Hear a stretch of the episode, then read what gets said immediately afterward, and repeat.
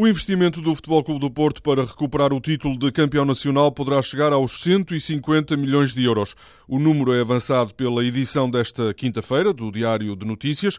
Nesta conta já estão os 20 milhões pagos por Imbolá, a mais cara transferência de sempre para o futebol português, e a despesa com os salários de Casilhas, que passará a ser o jogador mais bem pago da história do futebol nacional, e de Maxi Pereira. O DN adianta que o Futebol Clube do Porto ainda quer contratar um defesa central e um ponta de lança que, garante o Diário de Notícias, não será o Costa Marfinense Drogba. Em declarações ao jornal O Jogo, o empresário de Llorente, confrontado com as notícias sobre um alegado interesse do Futebol Clube do Porto, respondeu que nada é descartável. Fernando Llorente é um avançado internacional espanhol que joga atualmente na Juventus.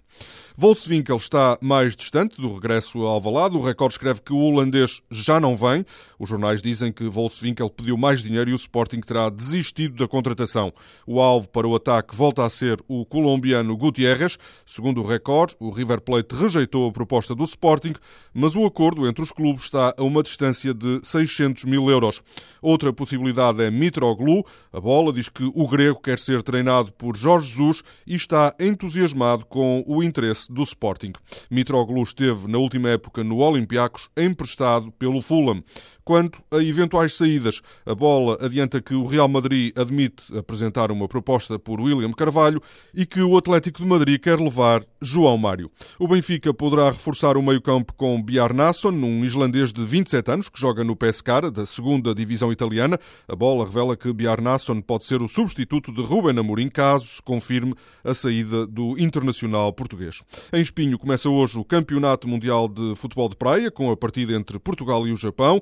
O selecionador nacional Mário Narciso diz que acabar em primeiro será muito difícil, mas conta com o apoio do público. Certeza absoluta que, pelo menos nos nossos jogos, vamos ter casa cheia e vamos ter gente cá fora a ver nos ecrãs. O Portugal-Japão começa às duas e meia da tarde. Na volta à França, a etapa de ontem foi ganha pelo alemão André Greipel. O compatriota Tony Martin segurou a camisola amarela. Rui Costa está na posição número 25 tem um atraso de 4 minutos e 10 segundos para o líder. O francês Richard Gasquet é surpresa nas meias finais do Wimbledon. Ontem derrotou o suíço Vavrinka após um emocionante quinto set que terminou com um resultado de 11-9. O jornal L'Equipe escreve na manchete de hoje que foi um encontro épico. Gasquet vai agora encontrar Djokovic. Na outra meia-final estão Federer e Murray.